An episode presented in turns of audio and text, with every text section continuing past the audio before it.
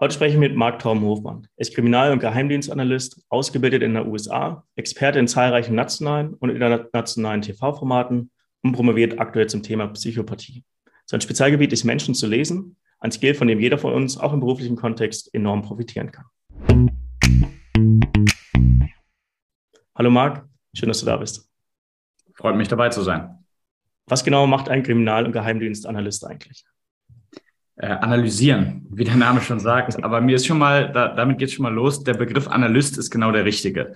Denn Analyst klingt schon mal ganz grundsätzlich nach Analyse, nach Daten. Und Leute verstehen auch intuitiv, wenn man sagt, man ist Analyst, dass man etwas analysiert. Das bedeutet im Umkehrschluss, man muss mir etwas geben, das ich analysieren kann. Und auch in Bezug auf Menschenkenntnis ist es ein Irrtum zu glauben, dass man aus dem Nichts einfach ein Profil erstellen kann. Also jede Person, die behauptet, ein Foto genügt und ich sag dir, wer du bist, die Antwort ist nein. Außer es ist ein Foto vom, äh, vom Schlafzimmer oder ein Screenshot vom Homebildschirm, dann kann man schon eher was ableiten. Aber ein Porträtbild an sich, Gott sei Dank sind wir aus den Zeiten heraus, dass man an der Nase oder am Gesicht äh, probiert, Persönlichkeitsaussagen abzuleiten. Ähm, das funktioniert natürlich nicht oder ist zumindest hochgradig unseriös. Das heißt, ich brauche Daten. Das sind nicht unbedingt viele Daten, wenn es die richtigen sind, ja. Und wie bist du dazu gekommen? Ist ja jetzt kein Job, den man, denke ich mal, in der Schule für sich irgendwo in der Zukunft sieht und dann dafür eine Ausbildung macht. Ja, wie waren für dich so die Schritte zum Geheimdienstanalysten? Genau, ich wollte Meeresbiologe werden, aber habe doch ziemlich schnell äh, dann als Kind gemerkt, also eigentlich fand ich nur Wale und Delfine äh, interessante Tiere. Aber ähm, im Alter von acht, neun, zehn oder elf ist es dann auch abgeflaut. Und ich habe gemerkt, dass mein Interesse doch eher Menschen gilt. Aber das war auch erstmal ähm, die, die einzige Präzision, die es zu dem Zeitpunkt gab. Äh, ich habe es nicht geplant, aber ich habe immer das gemacht, was mich interessiert und bin dann am Ende dort gelandet. Und das ist auch, glaube ich, eine ganz grundsätzliche Empfehlung.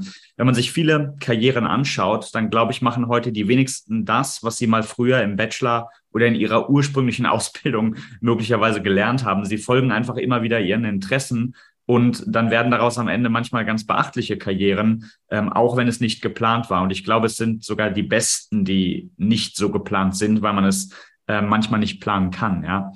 Ähm, ich habe mich schon immer für Menschen interessiert, habe dann eigentlich ähm, Arbeits- und Organisationspsychologie studiert, aber habe mich dort vor allen Dingen für die dunklen Themen interessiert. Damit meine ich Narzissmus, Psychopathie, Wirtschaftskriminalität. Wenn Menschen Straftaten begehen für Geld, die kein Geld brauchen, dann hat das schon was Faszinierendes, wie ich finde. Ähm, es ist schwer erklärbar, es ist, es ist spannend, es zu verstehen. Und das war ein Phänomen, was mich gereizt hat. Also gerade Psychopathie im Wirtschaftskontext ähm, war doch eines der Themen, was mich sehr, sehr gereizt hat. Und dann habe ich in Amerika die Ausbildung und Zertifizierung gemacht als Crime and Intelligence Analyst. Also Profiling ist vielleicht der einfachere Begriff, aber Analyst ist eigentlich der korrekte.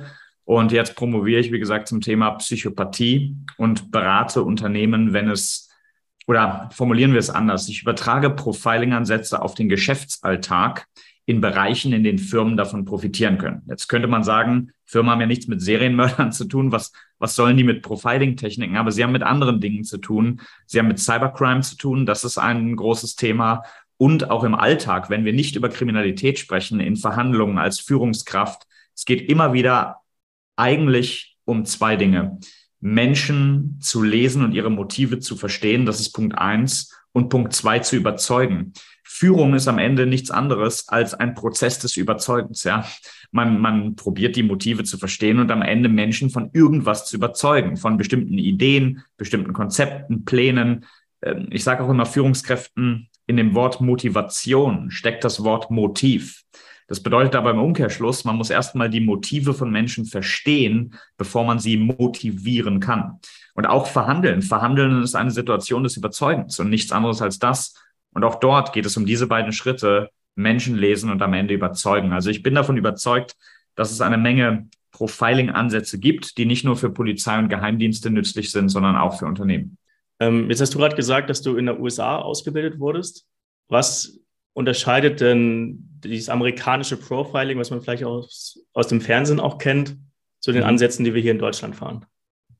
Ich glaube, es gibt zwei wesentliche Unterschiede. Der erste Unterschied liegt in dem Umgang mit ähm, Daten. Wir haben in Deutschland oder in Europa Datenschutzgrundverordnung und es gibt sehr, sehr strenge Regelungen ähm, und vieles ist viel strenger, als es in Amerika der Fall ist. Das kann man gut oder schlecht finden. Ich würde sagen, aus moralischer oder ethischer Perspektive ähm, ist es eigentlich gut, einen besseren Datenschutz zu haben. Aber ich kann auch die andere Seite sehr, sehr gut verstehen. Wenn es wirklich um Kriminalität geht, das sind die Bereiche, wo man sich eigentlich weniger Datenschutz wünschen würde ja. und sagen würde, am liebsten hätten wir die Daten einfach. Ähm, und dann ist es schon manchmal schwierig, wenn dann, wenn es dort dann eine Bremse gibt. Also in Amerika stehen ganz andere Datenmengen zur Verfügung. Deswegen ist auch künstliche Intelligenz und Datenanalyse, Big Data, ist natürlich dort viel besser möglich, als das in Deutschland oder in Europa möglich ist. Der zweite Punkt ist Psychologie. Ich glaube, dass Psychologie in Deutschland unterschätzt wird. Es gibt Bereiche, in denen Deutschland exzellent ist. Zum Beispiel die deutsche Rechtsmedizin wird weltweit geschätzt. Amerikaner kommen nach Deutschland, um hier in Universitätskliniken oder an der Charité ähm, die neuesten Techniken der, der Rechtsmedizin zu lernen und kennenzulernen. In anderen Bereichen, wenn es ums Vernehmung, Vernehmungstaktiken, Profiling oder Predictive Profiling geht, da glaube ich, könnten wir von den Amerikanern eine Menge lernen, ja. Jetzt machst du ja nicht nur das die Wirtschafts Wirtschaftspsychologie, sondern machst auch viel im Bereich äh, True Crime. Ja, du wirst ja hier in Deutschland ja auch das eine oder andere Format schon bestritten und wirst ja auch als Experte immer wieder geladen, wenn irgendwo, irgendwo etwas passiert. Ja. Gibt es ein Format oder auch einen Fall, der dir besonders in Erinnerung geblieben ist?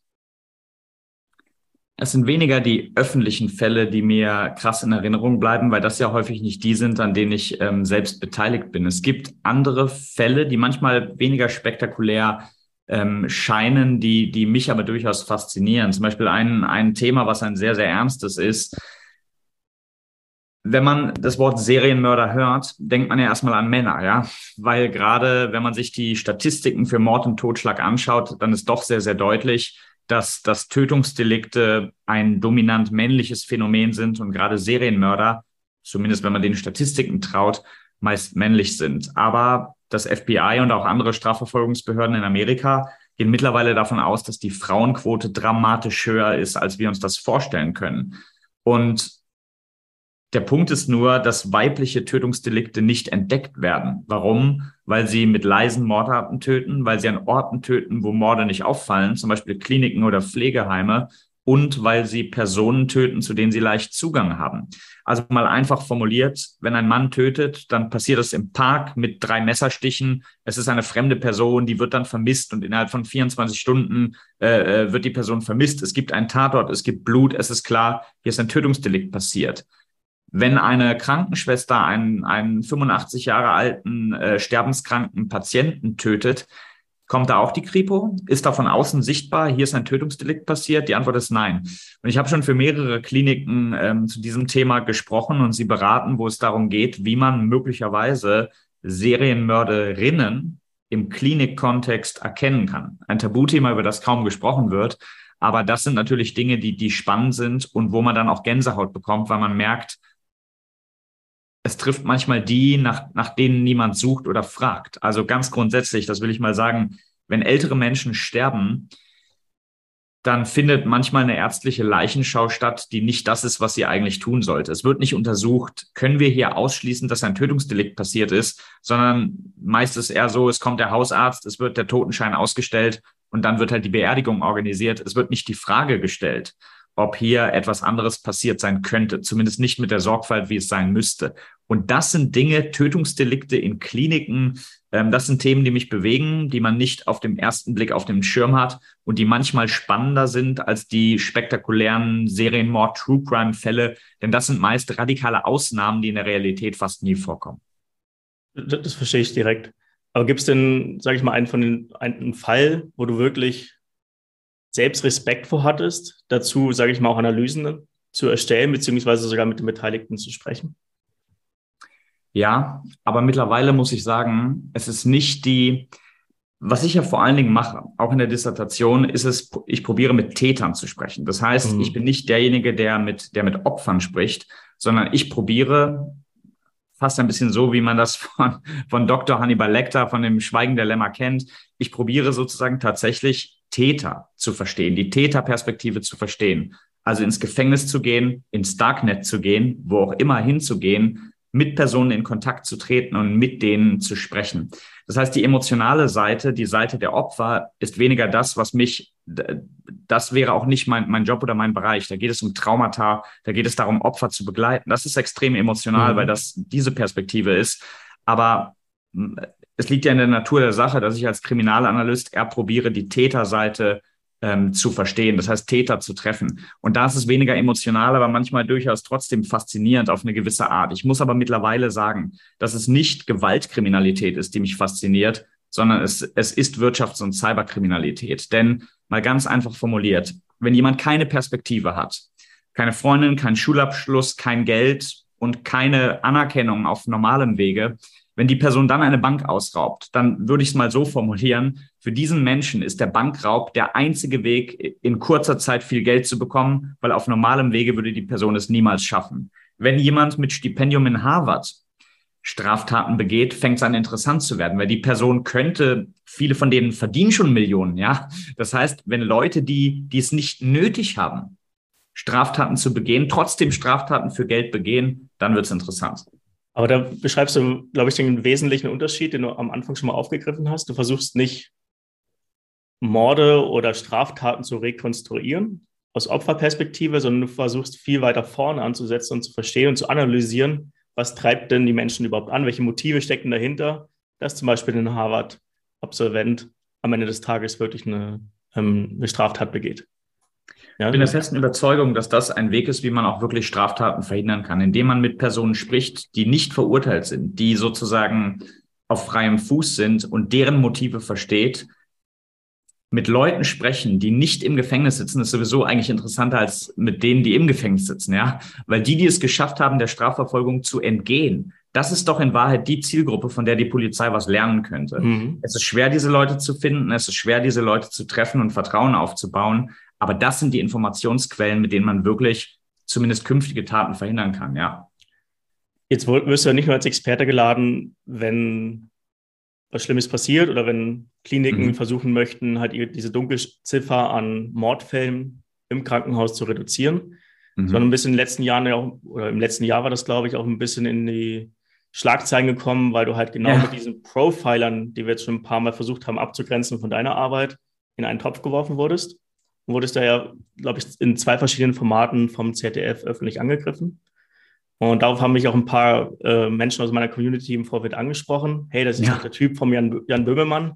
Kann der überhaupt mhm. das, wovon er redet? Ähm, vielleicht nimmst du dafür, äh, dazu auch ganz kurz Stellung und versuchst das Ganze mal so ein bisschen einzuordnen. Genau. Mittlerweile, glücklicherweise, ist alles gut überstanden, mhm. quasi äh, Schnee von gestern. Ich hatte das Privileg, bei Böhmermann in der Sendung mal äh, zum Thema zu werden.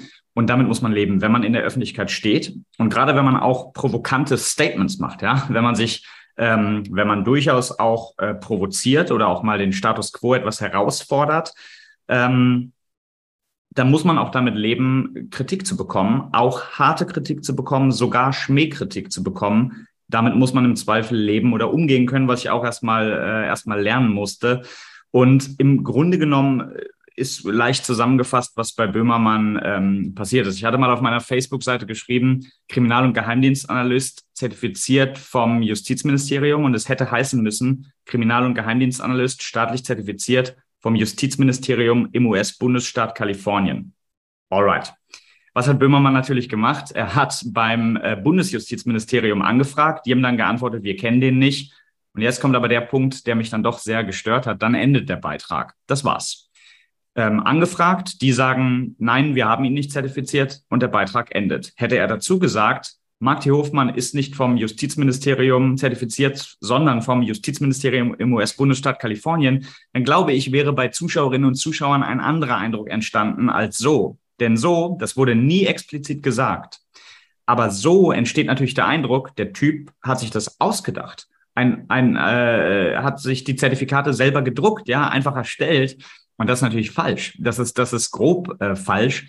Aber dieser Eindruck wurde vermittelt, ohne dass es gesagt wurde. Das ist äh, ganz, ganz wichtig. Es wurde keine falsche Tatsachenbehauptung gemacht. Es wurden nur die Tatsachen weggelassen. Der Eindruck, der hängen bleibt, ist aber am Ende natürlich derselbe. Das führt dann zwei, drei Wochen zu üblen Beschimpfungen und auch Anfeindungen, die ich niemandem wünsche. Das muss ich klar dazu sagen. Aber mittlerweile hat ähm, der Hessische Rundfunk eine Stellungnahme äh, gemacht und auch mein Doktorvater der Uni Tübingen hat eine Stellungnahme gemacht und seitdem ist Ruhe eingekehrt und ähm, ich mache meine Arbeit ganz normal weiter. Und auch die Sendung im Hessischen Rundfunk und der ARD Crime Time äh, wird fortgesetzt, genau.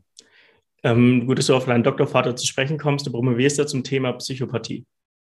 Ja, hast du schon ein ja. fixes Thema? Worüber promovierst du genau? Kannst du das ein bisschen eingrenzen? Natürlich. Zu Böhmermann noch einen abschließenden Satz. Ich habe ähm, ein YouTube-Video gemacht oder eine, eine Stellungnahme aufgenommen. Also wenn sich jemand, wenn jemand das Video gesehen hat, bitte ich darum, auch mein Video zu sehen und danach zu einer qualifizierten Meinung äh, zu kommen, die nicht unbedingt für mich sein muss, aber es gehört zur Professionalität dazu, sich beide Seiten anzuschauen und sich dann die Meinung zu bilden. Das habe ich auf meinem äh, YouTube-Kanal hochgeladen. Genau, das genaue Thema meiner Promotion, ich vergleiche im Grunde genommen drei Gruppen.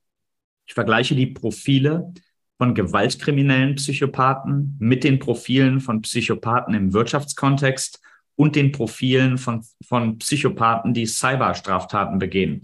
Also im Grunde die, jetzt mal ganz plakativ ausgedrückt, der Wirtschaftskriminelle, der Serienmörder und der Hacker. Was haben die drei eigentlich gemeinsam? Aber auch was sind die Unterschiede in den Profilen, in den Motiven, im Intellekt in der Reaktion auf Stress, der Herzfrequenz und in Bezug auf alle möglichen Dimensionen, ja.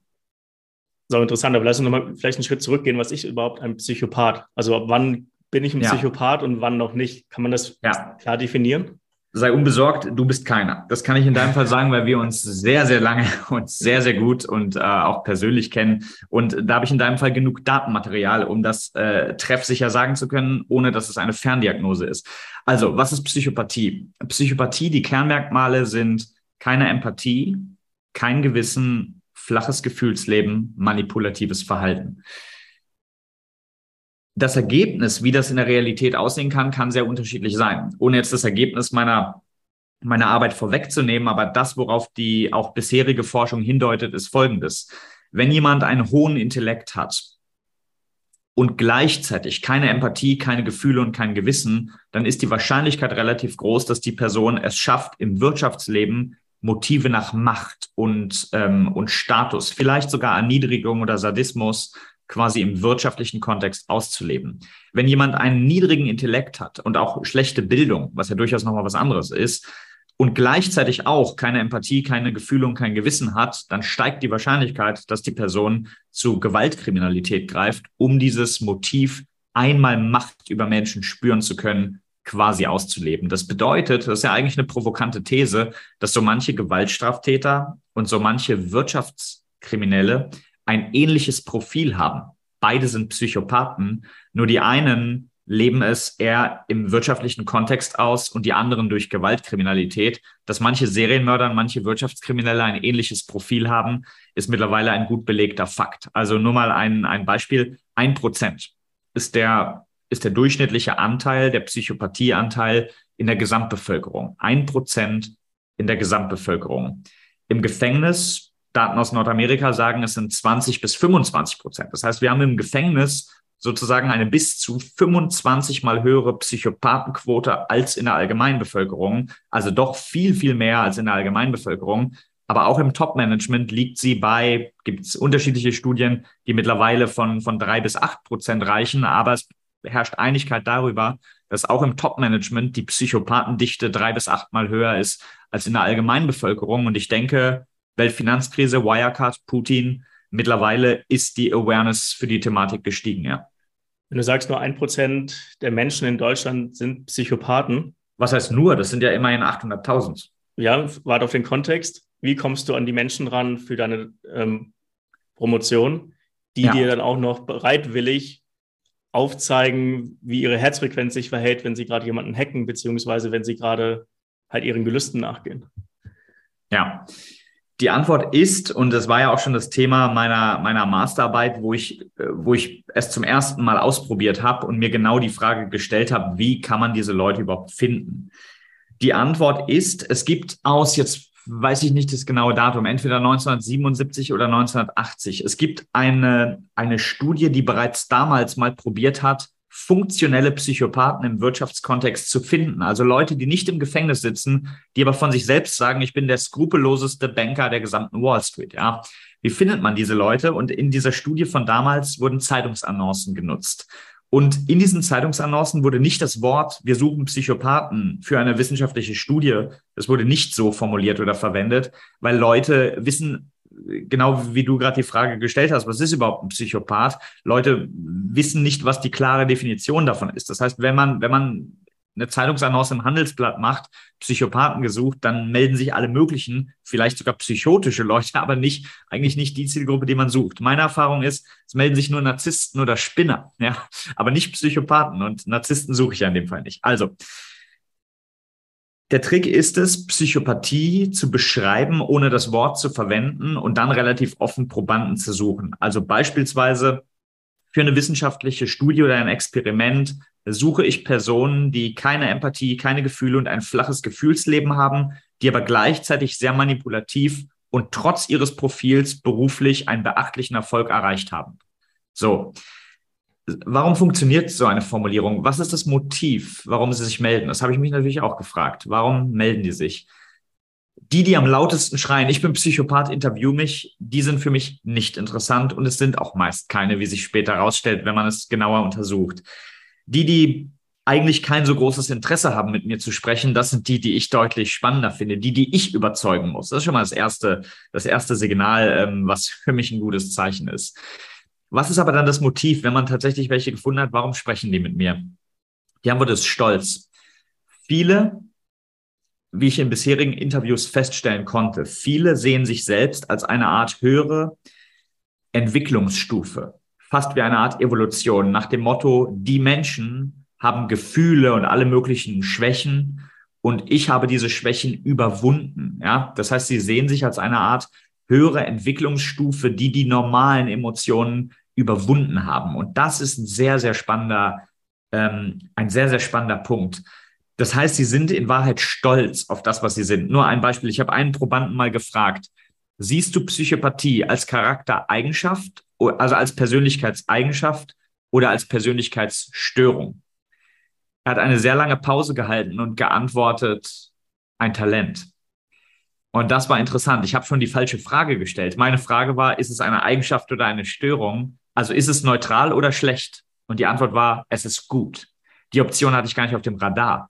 Aber sie sehen es teilweise als Talent, als eine Fähigkeit, nach dem Motto, Menschen, Menschen sind Computer mit einem Bug und der heißt Emotionen. Sie sind leicht manipulierbar, sie sind leicht verzerrbar, weil sie Emotionen haben. Sie sehen sich selbst eher als eine Art ähm, nächste Entwicklungsstufe, die diese Schwäche überwunden hat. Und der Stolz ist das Motiv, warum Sie mit mir sprechen. Also um die Frage klar zu beantworten, wie finde ich Sie? Durch, anonym, durch anonyme Apps wie Jodel, durch LinkedIn-Posts, durch Xing-Posts, durch YouTube-Videos oder Anzeigen in sozialen Netzwerken oder LinkedIn. Warum sprechen Sie mit mir? Stolz auf das, was Sie sind und was Sie tun, ja.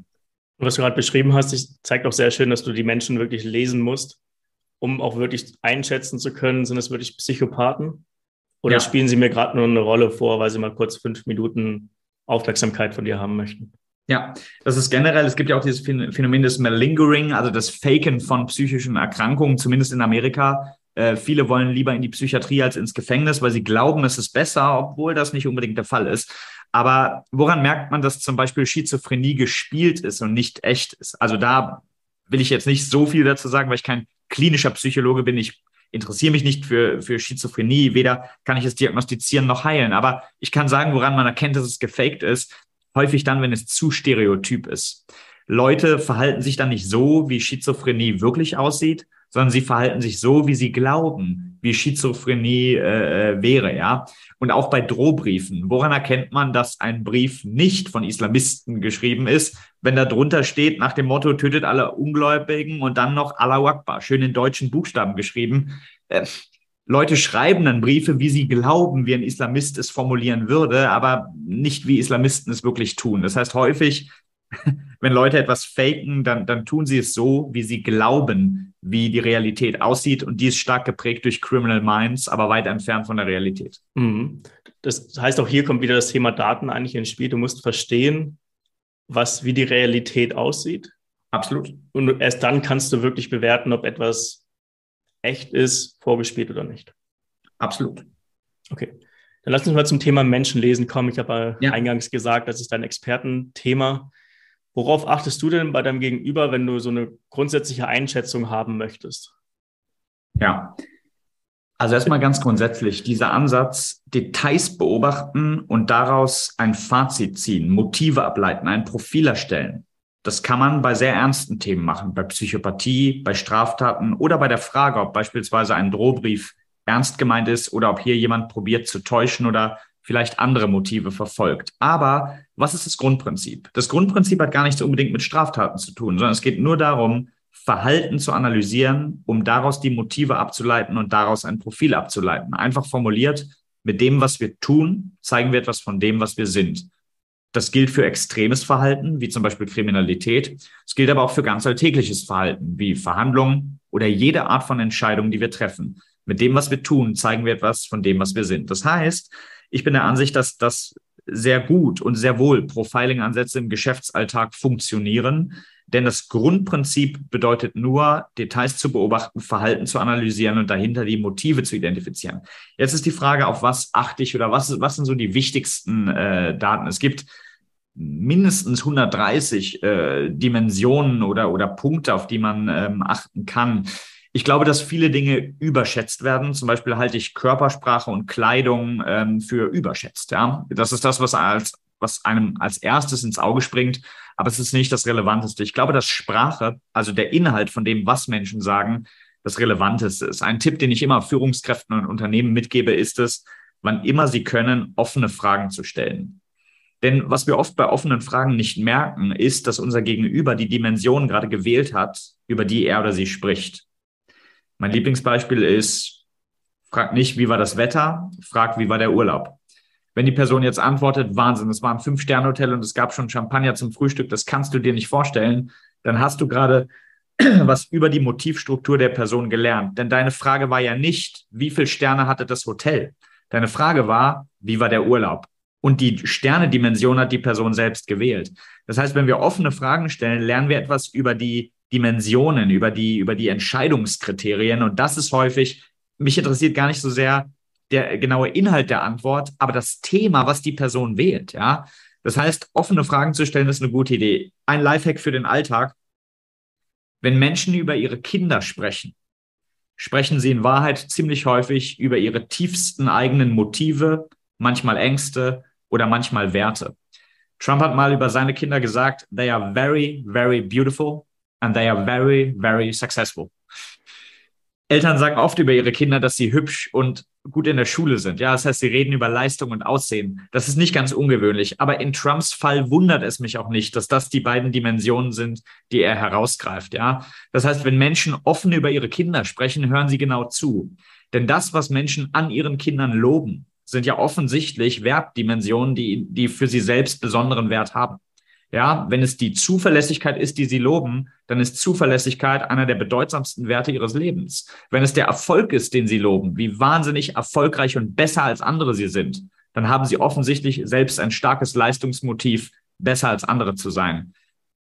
Hör zu, wenn Leute über ihre Kinder sprechen und ähm, du erfährst wichtige Dinge über das Profil, die Körpersprache und Kleidung weit übersteigen. Ja. Okay, mega, mega spannende Gedanken. Ich werde auch bald Vater, muss man darüber achten, äh, darauf achten, worüber ich rede.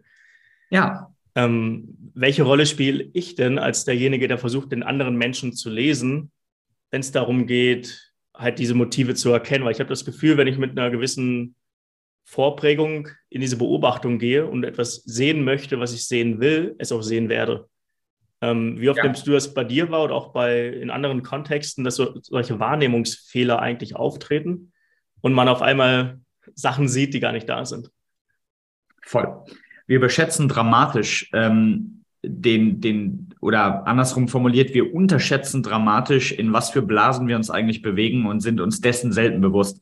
Zum Beispiel die Begriffe B2B und B2C. Wir beide wissen, was das bedeutet. Ich denke, dass die meisten Zuhörerinnen und Zuhörer und deine Kunden wissen, was das bedeutet. Aber frag doch mal auf der Straße oder frag mal, frag mal deine Großmutter, was eigentlich B2B bedeutet. Oder frag mal deine Mutter. Und du wirst plötzlich feststellen, dass, dass die meisten wahrscheinlich die Mehrheit der Menschen überhaupt nicht weiß, was das bedeutet. Frag mal eine Krankenschwester, ob sie weiß, was B2B und B2C bedeutet. Vielleicht, vielleicht aber auch nicht. Das heißt, in Wahrheit werfen wir mit Begriffen um uns, die ganz viele Menschen gar nicht verstehen. Und so ist es auch mit den Gedanken, die wir haben oder die Weltsicht, die wir haben. Wir glauben, das ist objektiv. Wir sehen die Wahrheit, natürlich. Ja, wir haben keine Brille auf und schon gar keine rosa-rote. Aber in Wahrheit schauen wir aus einer sehr, sehr subjektiven Perspektive. Ich mache immer ganz gerne als Beispiel, ähm, du kennst auch sicher den Rorschach-Test, ja, das mit den Tintenklecksen. Und dann wird dir der Klecks gezeigt und sinngemäß gefragt, was du darin siehst. Was ist denn die Theorie hinter diesem Test, der wissenschaftlich auch nicht mehr, lange nicht mehr State of the Art ist, aber so what? Was ist das Prinzip hinter diesem Test? Das Prinzip ist, du bist, was du siehst. Oder du siehst, was du bist. Der Klecks ist einfach der Klecks, ja. Aber ob du darin einen, äh, den Tod siehst oder einen Schmetterling, oder eine Fledermaus, ja, das sagt angeblich ähm, primär etwas über dich aus. Denn der Klecks ist, was der Klecks ist. Aber was du darin siehst, sagt eher was über dich aus als über den Klecks. Ich glaube, dass es in der Realität häufig genauso ist. Ähm, die Realität ist, was die Realität halt ist. Aber was wir darin sehen, sagt manchmal mehr über unsere Motive aus, als über die Motive der anderen Personen. Nur um ein Beispiel zu geben. Wenn zwei Leute tuschen, würde vielleicht ein Optimist zu dem Fazit kommen, ich habe bald Geburtstag, die planen was für mich. Ein Pessimist ist sich sicher, die verschwören sich gegen mich, die haben was gegen mich, die lästern über mich. Das heißt, wenn zwei Leute tuscheln oder aufhören zu sprechen, wenn du den Raum betrittst, wie du diese Situation interpretierst, sagt mehr über dich aus als über die Situation, ja. Und wie versuchst du diese Wahrnehmungsfehler zu vermeiden? Ich meine, wenn ich das mache, ist es so ein privates Thema, klar ja, ich kann mich freuen oder halt auch anfangen, ja. äh, Angst zu bekommen, wenn jetzt auf einmal Leute aufhören zu tuscheln, wenn ich in, in, in, in den Raum komme. Aber ja. bei dir ist es ja jetzt auf der einen Seite wissenschaftlich, auf der anderen Seite halt auch unternehmerisch hochrelevant, dass du keine solche Fehler begehst. Hast du für dich ja. so eine Methode gefunden, dass du vielleicht Wahrnehmungen erst nochmal evaluierst und überlegst, will ich das gerade sehen? Oder gibt es eventuell einen anderen Kontext noch, in dem ich das auch so wahrnehmen könnte? Also wie gehst du Absolut. da vor? Wie kann man im Grunde genommen die rosarote Brille oder wie kann man die Brille ablegen, durch die man die Welt betrachtet? Ähm, Schritt eins ist, man muss sich bewusst sein, so eine Brille zu tragen. Und das klingt trivial, ist es aber nicht, weil nee, es gilt der, der Third-Person-Effekt. Wir sind uns einig, ja, die Welt ist ganz klar subjektiv. Alle Leute sehen das durch unsere Brille, durch ihre Brille. Außer wir selbst natürlich. Wir sehen die Dinge klar, die anderen Idioten haben alle die Brillen auf.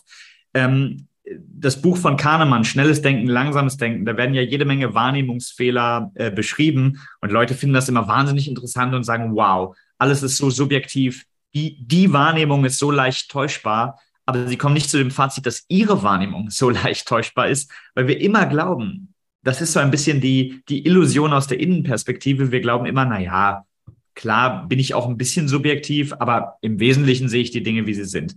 Dieses Bewusstsein zu entwickeln. Ich glaube, es ist kein Zeichen der Stärke zu glauben, ich habe keine Wahrnehmungsfehler, sondern es ist ein immenses Zeichen der Stärke, sich einzugestehen, was ich jetzt gerade denke, fühle und wie ich handle, ist möglicherweise erheblich subjektiver, als ich glaube. Sich dessen bewusst zu sein, ist Schritt eins. Und dann ist die zweite Frage, ich muss natürlich rausfinden, in welche Richtung das verzerrt ist. Also wenn ich radikal optimistisch bin, sehe ich die Welt vielleicht zu optimistisch, weil das meine eigene Lebenseinstellung ist. Und ich sehe in Menschen nicht das Schlechte. Ich sage dann vielleicht, das ist kein Psychopath, der hat nur einen Fehler begangen, ja. Bestimmt hat er nur vergessen, das Geld zu überweisen, ja.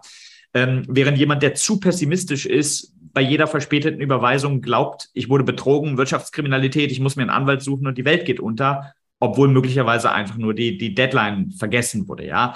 Das heißt, man muss sich erstmal klar werden, in welche Richtung ist denn eigentlich meine Sicht verzerrt? Und ich habe ja, weil auch viele Einzelpersonen mich gefragt haben, wie oder wo kann ich das lernen? Also nicht nur Unternehmen, sondern auch Einzelpersonen. Ich habe eine Masterclass, ein, ein 14-tägiges Online-Programm entwickelt, wo ich Leuten das beibringe und zeige.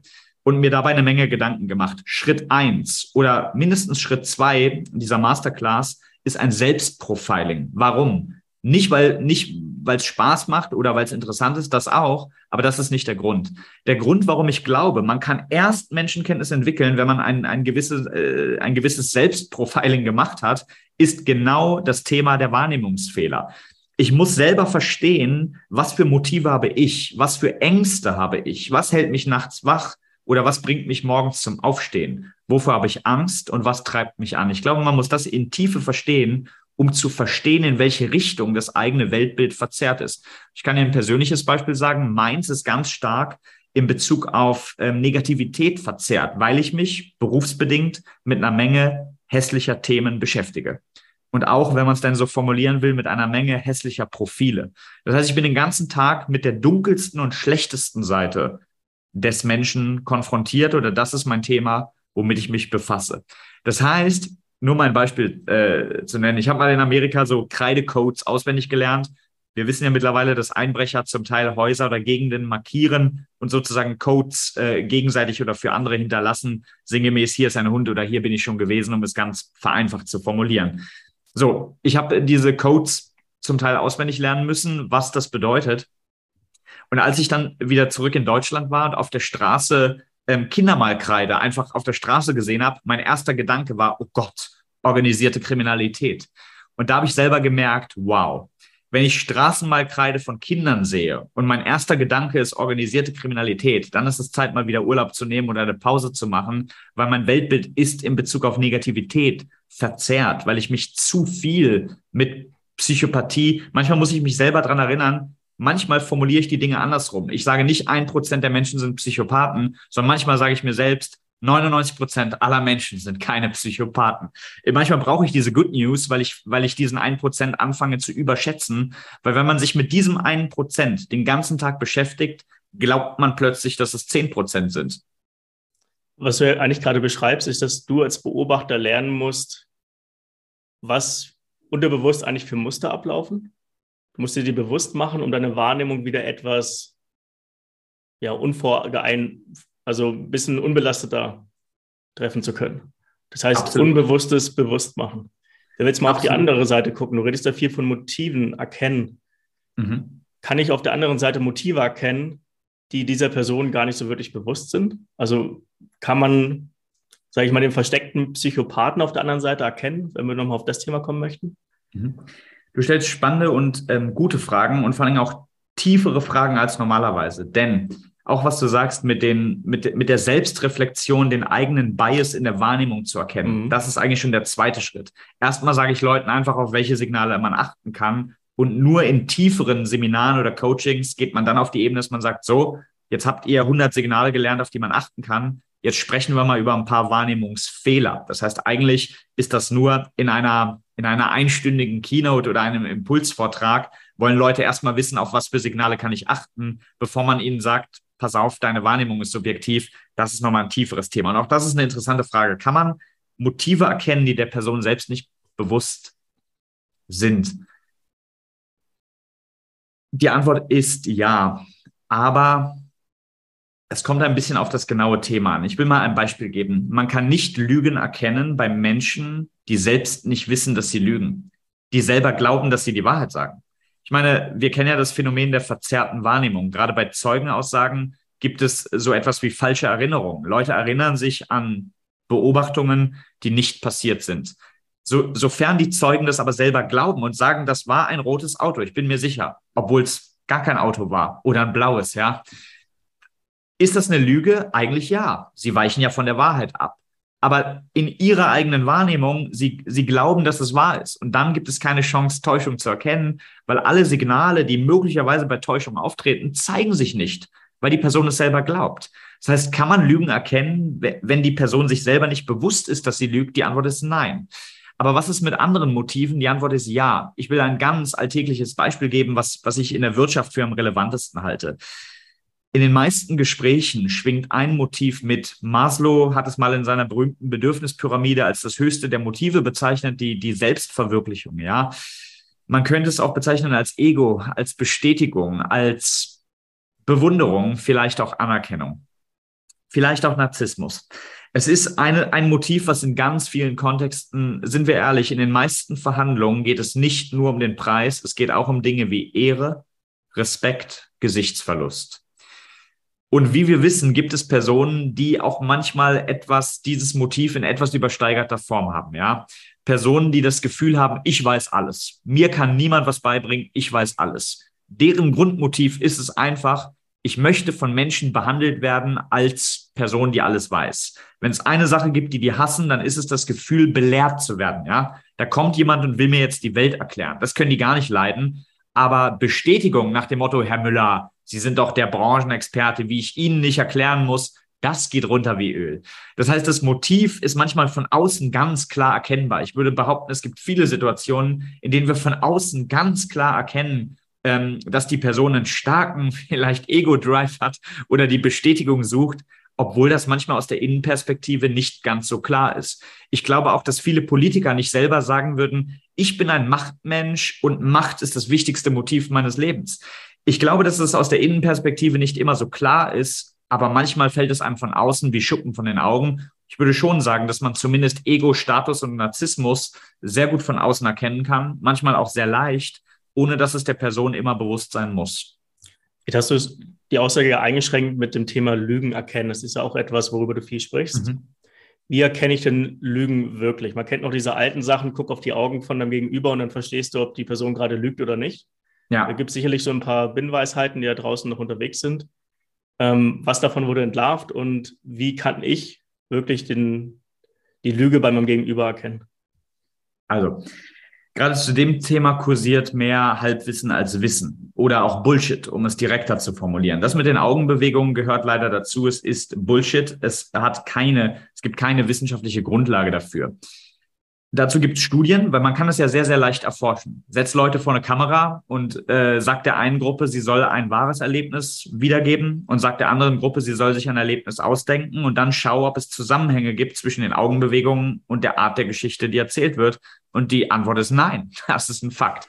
Da regt sich immer Widerstand, weil es äh, viele Lehrsysteme gibt, wie zum Beispiel NLP, die das nach wie vor beibringen. Ich muss aber trotzdem sagen, es wird dadurch nicht wahrer, nur weil es öfter wiederholt wird. Ähm, das stimmt nicht. Es gibt äh, Blickrichtungsdiagnostik, ist leider Unsinn. Es gibt keine Zusammenhänge zwischen, zwischen Lügen oder den Gedanken einer Person und der Blickrichtung. Jetzt kommt aber was Interessantes. Es gibt eine Ausnahme. Es funktioniert bei Personen, die mal gelernt haben, dass es so ist. Mit anderen Worten, wir haben es mit einem mentalen Placebo-Effekt zu tun. Wenn Menschen für 5000 Euro ein Seminar gemacht haben, wo sie gelernt haben, ein Lügner schaut beim Lügen nach oben links, wenn er sich eine Geschichte ausdenkt, dann schauen sie plötzlich beim Lügen, wenn man einen Test macht, nach oben links, weil sie gelernt haben, dass es so ist. Das heißt, es funktioniert nur bei Personen, die selber dran glauben. Aber damit ist es nicht die Wahrheit, sondern Placebo. Und das ist schon relativ interessant. Ähm, das funktioniert tatsächlich nicht. Jetzt die Frage, wenn es nicht die Blickrichtung ist, was denn dann? Die ernüchternde Antwort ist, dass es eigentlich gar nicht äh, geht. Man kann an Körpersprache immer nur sehen, dass jemand nervös wird, aber niemals warum. Das ist ganz wichtig zu verstehen, denn du könntest zum Beispiel jetzt gerade nervös werden, weil es 13.30 Uhr ist und weil du möglicherweise merkst, dass du um 13.45 Uhr das nächste Meeting oder die nächste Podcastaufnahme hast. Es kann sein, dass du um 13.30 Uhr nervös wirst, weil du Hunger hast, weil du heute das Mittagessen übersprungen hast, weil diese Aufnahme dazwischen gekommen ist. Es kann sein, dass dein Auto im Halteverbot steht. Es kann sein, dass du jetzt eine SMS deiner schwangeren Frau bekommst und äh, du weißt, dass das im Zweifel wichtiger ist als diese Aufnahme. Es gibt eine Million Dinge, die passieren können, warum du jetzt gerade nervös wirst die nichts damit zu tun haben, dass du lügst oder irgendein Problem mit mir hast. Das heißt, Menschen beizubringen, wer sich ins Gesicht fasst oder, oder, ähm, oder Nervositätssignale zeigt, die man ja durchaus erkennen kann, lügt, das stimmt so nicht. Es ist bestenfalls ein Wahrscheinlichkeitsstatement. Lügner werden nämlich auch nervös. Warum? Weil Lügen kognitiv anstrengend ist. Man muss sich in Echtzeit was ausdenken, man muss beobachten, ob man gegenüber die Lüge glaubt und so weiter. Ja, das heißt, beim Lügen, Lügen ist viel anstrengender als die Wahrheit zu sagen. Bullshit ausdenken, prüfen, ob das Gegenüber es glaubt. Das sind Prozesse, die kognitiv Energie verbrauchen und deshalb äh, durchaus Stress auslösen können. Das heißt, ja, die meisten Lügner zeigen Stresssignale, aber nicht jeder, der Stresssignale zeigt, lügt. Körpersprache kann Indizien geben, ist aber nicht der, der heilige Gral. Zwei Joker gibt es, die doch äh, ziemlich gut funktionieren. Das eine sind Microexpressions, da gibt es mittlerweile umstrittene Studien dazu, aber es wurde gezeigt, dass, dass Lügner manchmal für einen kurzen Augenblick Gesichtsausdrücke zeigen, die nicht zu dem passen, was sie sagen. Meiner Erfahrung nach passiert es häufig im Moment, wenn der Druck abfällt, am Ende eines Statements. Das heißt, sie machen ihr falsches Alibi oder erzählen ihre Geschichte und der Moment nach dem Statement, da zeigt sich dann eine Mimik, ein Gesichtsausdruck, der manchmal nicht zu dem passt, was gesagt wurde. Also das kennt man meistens von Politikern. Ne? Das ist dann so, die haben eine Rede gehalten und der Moment, wo sie sich wegdrehen und sich Absolut. nicht mehr beobachtet fühlen, da sieht man meistens, was sie selbst über das denken, was sie gerade gesagt haben. Absolut. Wenn der Druck abfällt, wenn der Stress abfällt, witzigerweise, das ist dann der Moment, wo sich manchmal das, das wahre Gesicht äh, zeigt. Auch nicht in allen Fällen, aber ich sage mal so, wenn mir jemand bekundet, traurig zu sein und ich äh, die Mimik von Verachtung oder vielleicht sogar von Freude erkenne, dann werde ich sehr, sehr skeptisch. Denn es gibt wenig Alternativerklärungen, warum man im Moment, wenn man eine Todesnachricht erhält, ein Signal von Freude oder Verachtung zeigen sollte, wenn man denn wirklich traurig ist. Ja, das heißt, Stress ist für mich kein prinzipielles Warnsignal. Denn nur mal zwei Beispiele oder ich, du merkst, ich neige zu pointierten Formulierungen, aber so kann man sich es wenigstens merken. Auch wenn das manchmal dann kritische Fernsehsendungen auslöst. Ja, ich würde in Dating-Situationen würde ich eher dann nervös werden, wenn mein Gegenüber nicht nervös ist. Was meine ich damit? Das Gegenteil von Nervosität ist Gleichgültigkeit. Das bedeutet, wenn jemand im Vorstellungsgespräch nervös ist, würde ich eher sagen, nehmt ihn oder nehmt sie. Ja? Ihr ist der Job wichtig. Sie ist aufgeregt. Sie will unbedingt einen guten Eindruck machen. Das heißt, wenn jemand im Vorstellungsgespräch Stresssignale zeigt, dann liegt der Person etwas an dem Job. Wenn es der Person vollkommen egal ist, dann zeige ich auch keine Stresssignale. Das heißt, manchmal sind Stresssignale ein gutes Zeichen. Jeder Immobilienmakler, der halbwegs Menschenkenntnis hat, wird mir bestätigen können, dass wenn Leute sich ans Kinn fassen und auf und ab gehen und anfangen, Dinge an der Wohnung zu bemängeln, nach dem Motto, da ist Schimmel, das stimmt nicht und das ist nicht so wie angegeben, dann haben sie Interesse. Ja, ich meine, 500.000 Euro für eine Wohnung auszugeben, ist eine High-Involvement-Entscheidung, richtig? Es geht um was. Für die meisten ist es kein Kleingeld. Da nervös zu werden oder Stresssignale zu zeigen, wenn ich überlege, ob ich jetzt unterschreibe oder nicht, ist durchaus ein gutes Zeichen, weil es der Person etwas bedeutet. Deswegen hüte ich mich davor, Leuten zu sagen, wer Stresssignale zeigt, lügt. Ja, es tritt auch beim Lügen auf, aber ich will einen Lifehack geben oder, oder eine Sache sagen. Die Magie beim Lügen erkennen liegt eher in Vernehmungstaktiken also in Fragetechniken. Um ein Beispiel zu geben, Leute machen immer den Fehler, geschäftlich und privat, dass sie, wenn sie Menschen konfrontieren, gleich zu Beginn alles offenbaren, was sie wissen. Ja, nach dem Motto, ich weiß, dass du mit deiner Ex Kontakt hast. Ich habe gestern eine Nachricht gesehen um 18.49 Uhr. Prima. Jetzt haben Sie dem Täter, in Anführungsstrichen, haben Sie bereits alles gesagt, was Sie wissen. Was viele nicht verstehen, ist, dass das bei der Gegenseite eher Entspannung auslöst, nach dem Motto, oh, sie hat eine Nachricht gesehen, aber Gott sei Dank weiß sie nicht, dass ich seit zweieinhalb Jahren mich jeden Dienstag mit ihr im Hotel treffe. Ja, sonst hätte sie ja das gesagt. Das heißt, in dem Moment, wo sie sagen, was sie wissen, offenbaren sie auch, was sie nicht wissen. Das verstehen viele Menschen nicht. Das heißt, der Lifehack beim Lügen erkennen ist folgender. Halte dich erstmal zurück mit dem, was du weißt. Ich würde nicht sagen, ich weiß, dass du mit deiner Ex Kontakt hast. Ich würde fragen, hast du mit deiner Ex Kontakt? Wenn dann die Antwort ist nein, dann würde ich sagen, ich weiß, dass du gestern um 18.45 Uhr folgende Nachricht bekommen hast.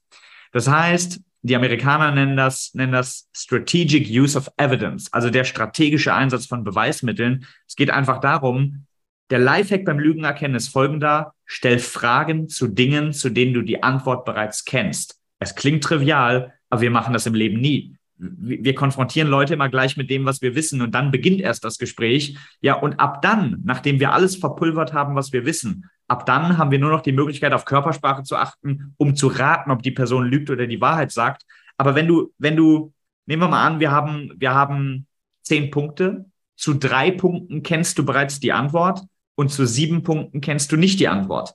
Was würde ich machen? Ich würde ohne jegliche Einleitung alle zehn Fragen stellen. Und wenn jemand bei den drei Punkten, wo ich bereits die Antwort kenne, lügt, dann steigt die Wahrscheinlichkeit, dass die anderen sieben auch nicht stimmen.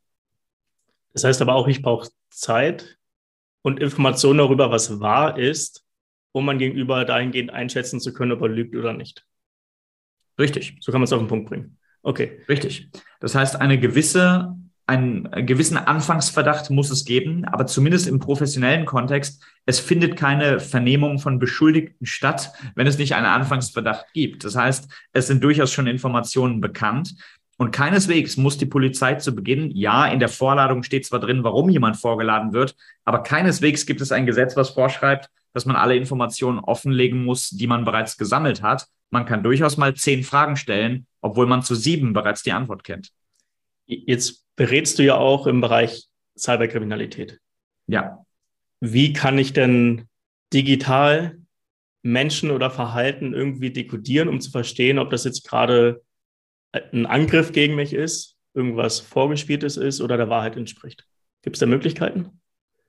Auch hier ist Sprache der Schlüssel. Also erstmal in, in zweierlei Hinsicht. Auch online gilt dasselbe Prinzip. Mit dem, was wir tun, zeigen wir etwas von dem, was wir sind. Verhalten analysieren, um etwas über die Motive rauszufinden. Das Prinzip ist immer dasselbe. Online ist es hochinteressant. Es gibt eine Website, die heißt ähm, hackerfactor.com und da gibt es ein Tool, das heißt Gender Guesser. Finde ich faszinierend. Gender Guesser ist ein, äh, eine künstliche Intelligenz, die anhand von wenigen Worten probiert, dein Gender, dein Geschlecht herauszufinden. Das heißt, du schreibst da zum Beispiel so eine typische WhatsApp-Nachricht rein nach dem Motto, wir müssen das Meeting verschieben, heute ist mir was dazwischen gekommen, viele Grüße. Mann. Und dann sagt das Tool 85 Prozent männlich. Ja. Und ich dachte, Wahnsinn, weil ich habe nur, nur eingetippt nach dem Motto, hi, how are you doing? You want to go for beer today or whatever? Und dann sagt es 95 Prozent männlich. Und dann habe ich mehrere Varianten probiert und es kam immer auf das Fazit männlich. Sage ich, gut, der sagt einfach immer männlich, weil auf hackerfactor.com nur Männer das Tool ausprobieren, keine Ahnung. Ähm, habe ich meine Partnerin gebeten, tipp du mal was ein und dann sagt es 85 Prozent weiblich. Und das ist ja durchaus interessant. Das heißt, dass wir in wenigen Worten, hey, wie geht's dir? Wollen wir heute ein Bier trinken gehen?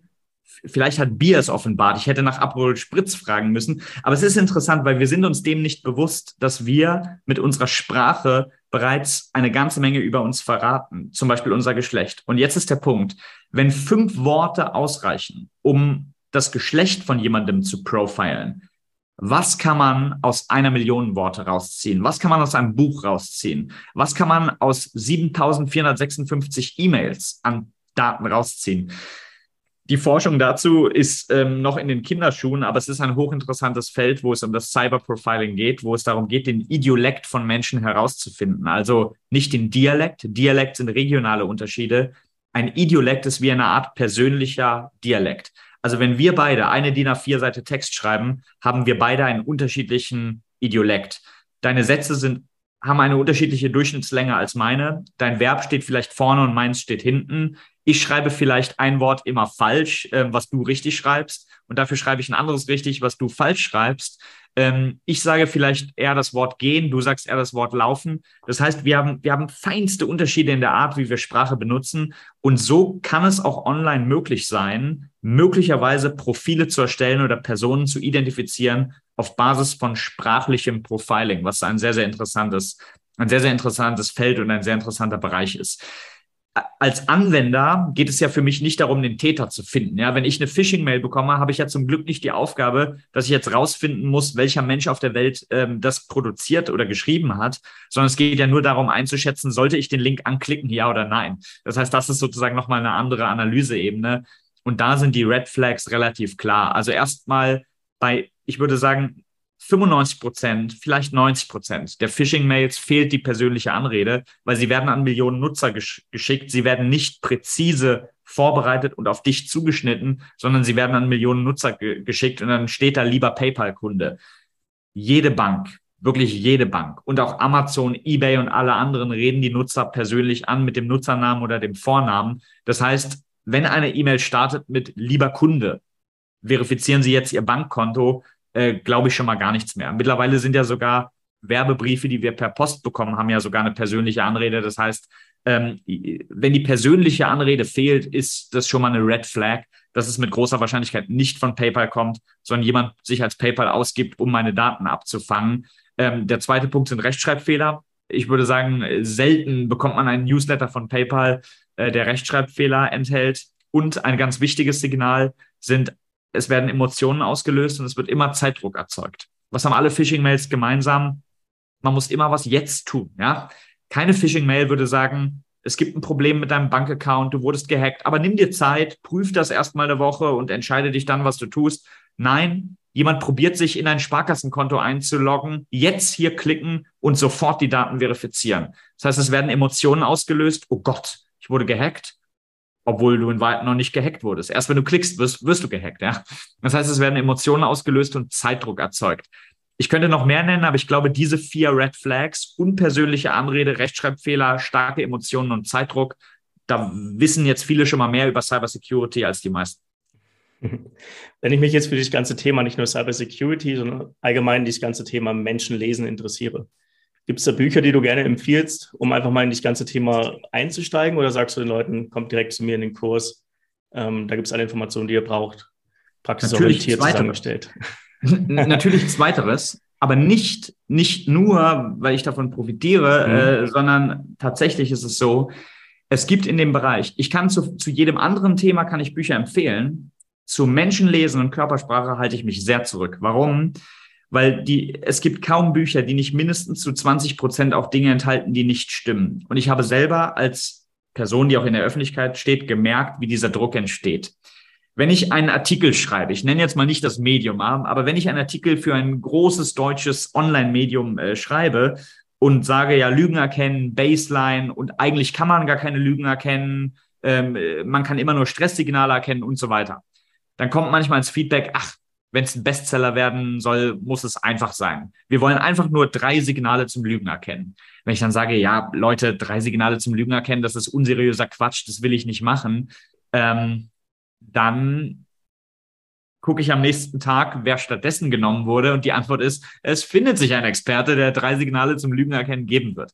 Das heißt, das, was da draußen kursiert, so durchschaust du Menschen mit einem Blick oder, oder Menschen lesen mit Körpersprache, es tut mir leid, selbst in den Büchern, die, die zu 70 Prozent gute Daten enthalten, ist, sind zu 30 Prozent Dinge drin, die so grob fahrlässig sind, dass sie die Menschenkenntnis verschlechtern.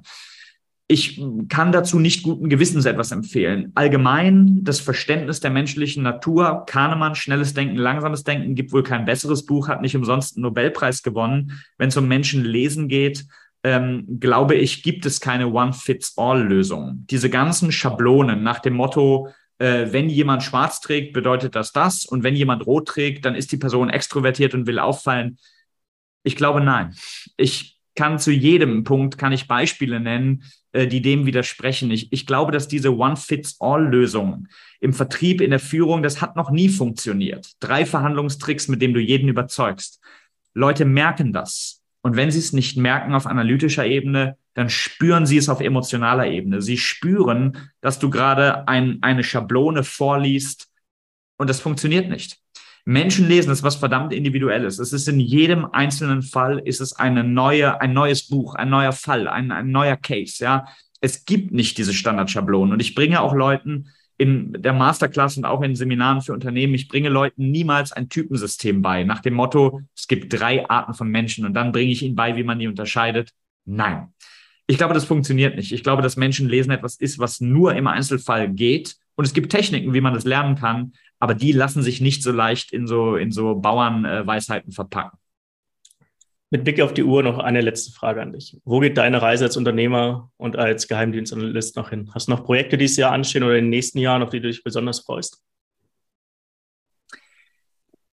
Ich glaube. Oder auch anders also gefragt, wann, wann kommt dein Buch mit den drei ja. Tipps? natürlich habe ich Pläne und natürlich habe ich Ziele und ich hatte auch, ich habe auch bereits an einem Buchprojekt gearbeitet, es aber ein bisschen in die Zukunft geschoben, weil ich möchte es selbst schreiben. Das klingt jetzt selbstverständlich, aber die wenigsten Bücher werden selbst geschrieben, sondern meist von Ghostwritern. Aber ich sehe darin nicht den Sinn.